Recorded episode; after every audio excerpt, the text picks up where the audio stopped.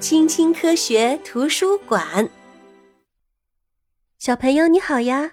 我是爱讲故事的小爱姐姐，欢迎你的收听。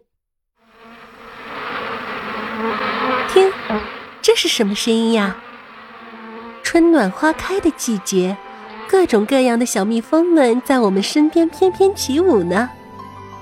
牧蜂独居在树干里，欧洲雄蜂群生活在废弃的老鼠洞里。那边飞舞着的是什么蜜蜂呀？那些啊，是你最熟悉的家养蜜蜂。看，那是它们的家，是小蜜蜂们用蜂蜡做成的蜂巢。蜜蜂很少蛰人，但是啊，如果你家附近有蜂窝，那么最好还是请一位蜂农帮忙摘掉它。蜂农非常了解蜜蜂。他细心的照顾蜜蜂，然后收获他们酿制的蜂蜜。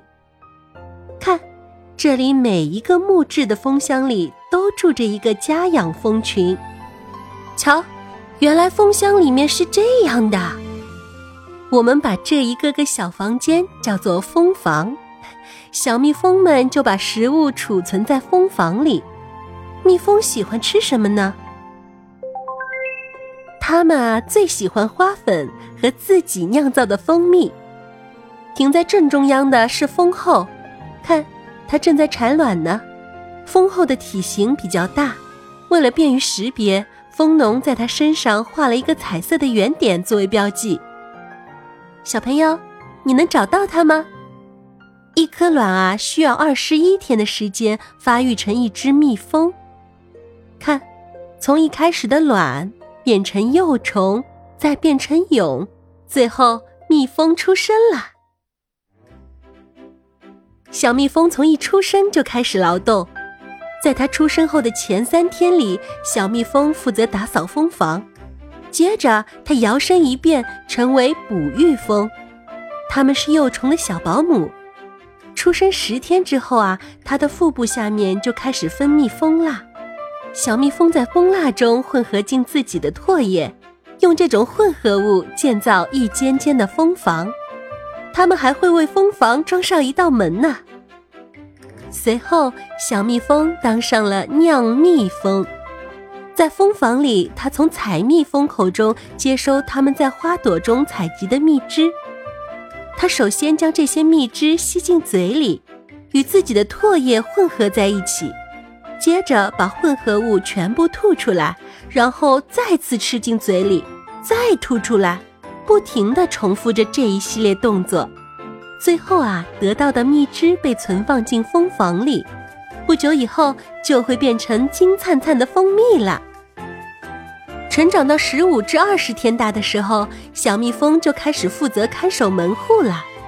它是坚决不允许胡蜂这样的敌人飞进自己的蜂箱的。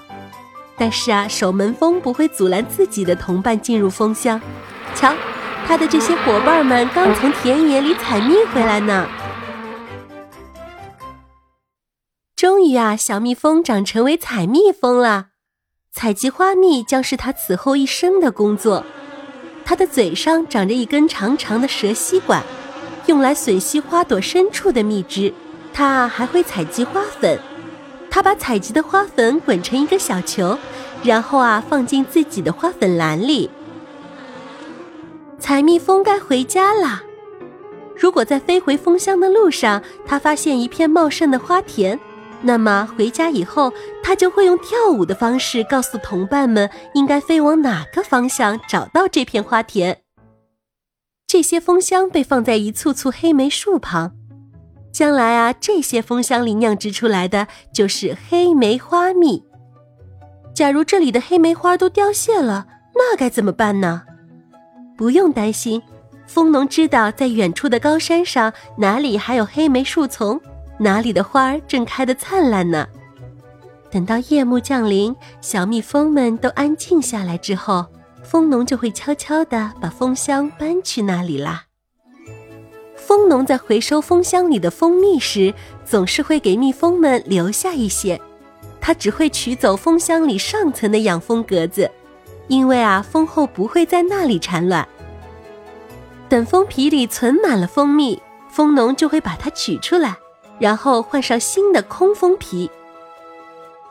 在蜂蜜加工厂里，蜂农用小刀把堵在蜂房门口的蜂蜡剥去，蜂皮随后被放进一个快速旋转的机器里。不一会儿，蜂房里的蜜就被甩了出来。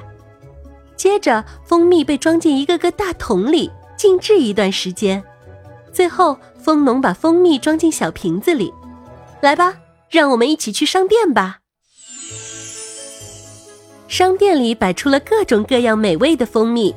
还有香料面包、糖果，嗯，闻得好饿啊！瞧，这里啊还有香气扑鼻的各式香皂和蜡烛呢。看，这是蜂王浆，它啊是蜂后和刚出生幼虫的食物，而蜂后的一生都可以享受这种美味。小朋友，谁想尝一尝？蜂箱里啊没有一只不劳而获的蜜蜂。到了秋天，小蜜蜂们会把那些吃闲饭的雄蜂赶出巢外，这些懒汉们很快就会死掉。到了冬天，蜜蜂们就不再出巢了。这个时期，蜂箱里一共住着两万只蜜蜂呢，而夏天的时候会到达六万只，它们紧紧地依偎在一起，相互取暖，相互喂食储存下来的蜂蜜。农家有几百只蜂箱，热爱大自然的小朋友们也可以做几只蜂箱，放在自己的花园里或者城市里的屋顶上。通过参观这家养蜂场，小朋友们知道了小蜜蜂是多么的伟大。它们能够将一朵花的花粉搬运到另一朵花上。如果没有这些小花粉的话，就不会有蔬菜和水果啦。小朋友，你有没有吃过蜂蜜呢？你有没有看到过真正的蜜蜂呢？欢迎你在评论区告诉小爱姐姐哦。我们下次见啦，拜拜。